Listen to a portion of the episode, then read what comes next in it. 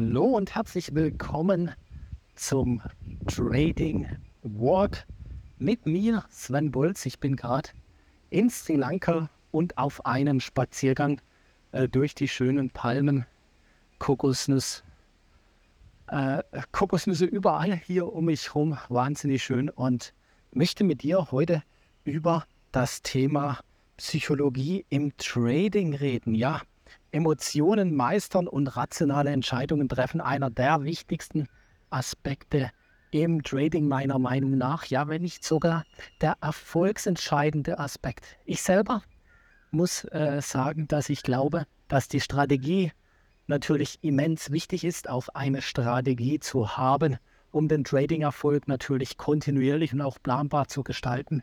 Aber ausschlaggebender meiner Meinung nach sind die Emotionen im Griff zu behalten. Und das ist immer leicht gesagt in der Theorie, wenn man Bücher darüber liest, wenn man vielleicht auch irgendwo schon selbst in, einer, in einem sogenannten Demokonto handelt, also in einem Konto, wo man quasi virtuelles Geld handelt und man hier einfach gute Entscheidungen trifft, auch erfolgreich ist, auch nachhaltig erfolgreich ist und sich dann denkt, yes, jetzt gehe ich ins Risiko rein. Jetzt überweise ich mal meine ersten 1000 Euro, 10.000 Euro, 50.000 Euro und ich mache einfach gar nichts anderes. Ich handle genauso, wie ich es auch in meiner virtuellen, also in der virtuellen Umgebung gemacht habe und ähm, mit Entsetzen dann feststellt, wow, ein wunderschöner roter Vogel, ja, mit Entsetzen dann feststellt, dass es nicht funktioniert, ja, dass man Verluste erleidet, dass man auf einmal anders handelt als vorher, obwohl man eigentlich gar nichts anderes macht. Und genau das ist das Thema Emotion. Wir Menschen sind getrieben und gerade im Trading äh, getrieben von den Emotionen Angst und Gier, Ungeduld. Ja, wahnsinnig wichtig, aber die, die häufigsten und die, die mächtigsten Emotionen sind die Emotionen Angst und Gier. Ja, das heißt, wenn ich über die Bedeutung der psychologischen Komponente beim Trading ähm, rede und äh, einfach auch mal schlussfolgere, wie die Ergebnisse dafür oder dadurch beeinflusst werden, dann muss man definitiv sagen, dass das, äh, ich sage jetzt mal, wenn man 100 Prozent ähm, nimmt, 70 bis 80 Prozent ausmacht. Ja, du musst deine Emotionen im Griff halten. Ja, eine Position kann gegen dich laufen. Ähm, Wann schließt du sie? Ja? Hältst du den Druck stand, dass du siehst, buff, von meinen 1000 Euro, jetzt sind nur noch 800 da, jetzt sind nur noch 600 da, jetzt sind nur noch 400 da. Wie lange hältst du den Druck stand? Aber genauso aus. Ja, aus meinen 1000 Euro sind jetzt schon 1200 geworden, 1400, 1600. Ach komm, es geht noch weiter. Ich lasse es noch ein bisschen weiterlaufen schwuppdiwupp, nächster Crash, alles wieder weg. Man sitzt da, hat keine Gewinne. Also ein wahnsinnig spannendes Thema und wenn du mit erfahrenen Tradern sprichst, der ausschlaggebende äh, Punkt im Trading. Ja, und ich habe jetzt auch gerade schon die häufigsten emotionalen Fallen angesprochen, in die Trader geraten. Und ich will dir jetzt einfach sagen, wie du sie vermeiden kannst, ja, wie du diese Fehler nicht, nicht machst. Und ich habe ja gerade eben schon gesagt, Angst und Gier wichtige, wichtige Faktoren, wichtige Emotionen, die wir kennen müssen im Trading. Wir müssen sie uns bewusst werden. Ja, es muss ein Bewusstwerden sein. Und äh, mir hat jemand mal gesagt, ein guter Trader kennt, bevor er einsteigt, seinen Ausstiegszeitpunkt, ja, sein Ausstiegsziel, sowohl im Verlust als auch im Gewinn. Was will ich dir damit sagen? Eine Strategie, eine Ausarbeitung einer Strategie, einem klaren Handelsplan. Und damit meine ich einem klaren Handelsplan, nicht unterschiedlichen Strategien und unterschiedlichen Handelsplänen, sondern einem Handelsplan. Ich analysiere die Aktie, ich entscheide mich dazu, die Aktie zu kaufen und dann stehe ich auch dazu und kaufe die Aktie und Bevor ich den Trade eingehe, setze ich mir gleich einen Zielpunkt. Wann will ich die Aktie verkaufen, äh, also im Gewinn, und wann will ich die Aktie verkaufen im Verlust. Und das schreibe ich mir auf. In einem Trading-Tagebuch in einen Notizblock. Vielleicht machst du ja auch Dankbarkeitsübungen, vielleicht muss das hier rein, in einer Excel-Tabelle, wie auch immer. Aber das gilt es zu verschriftlichen, weil du hast dir diese ähm, Entscheidung, du hast dir diesen Plan gemacht, wo du noch nicht mit deinem Geld emotional gefangen warst, das heißt im Trade selber drin warst, sondern du hast dir es vor Eröffnung dieses Trades dir ausführliche Gedanken gemacht und äh, bist dann auch dementsprechend äh, rationaler unterwegs und nicht emotionaler, weil du wirst dann merken, wenn es in den Trade reingeht, dann kommt die Emotionalität und du bist in der Emotionalität gefangen. Und Emotionalität lässt Rationalität ausschalten. Ja, ich sag's mal so, wie, wie ich es denke. Unser Bauch bestimmt über unseren Kopf. Wenn unser Bauch zu stark wird, und da will ich nicht sagen, dass Bauchentscheidungen, Intuition oder so untergraben werden sollen. Nein, das will ich nicht sagen. Aber unser Bauch ist vollgeladen mit Emotionen, Angst und Gier. Und wenn der, wenn diese Emotion immer größer wird, dann setzt unser Gehirn aus. Ja, es hört auf zu denken. Das ist bewiesen. Und darum muss ich mich dann, also muss ich mir die Gedanken vor des Eingangs des Trades, also bevor ich den Trade eingehe, muss ich mir das klar machen, aufschreiben und dann sich auch dran halten.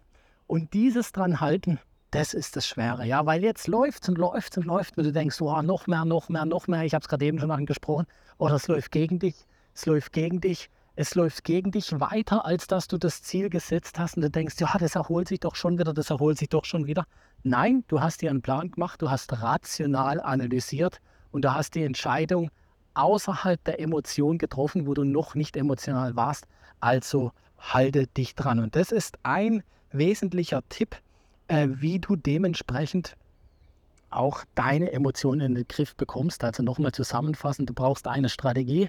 Aus diesem Strategie analysierst du einen, also analysierst du äh, die Handelsstrategie, errichtest einen Plan, verschriftlichst diesen Plan und dann halte dich einfach daran. Ja, halte dich daran, ähm, koste es, was es wolle halte dich daran. Weil du wirst sehen, du wirst aufgrund diesen Planes, auf diesen oder an das, das Einhalten des Planes, auf das wirst du erfolgreich sein. Ja, und vielleicht auch zum Thema Verluste einfach die ein oder andere, äh, der ein oder andere Tipp von mir. Wie gehe ich mit Verlusten um?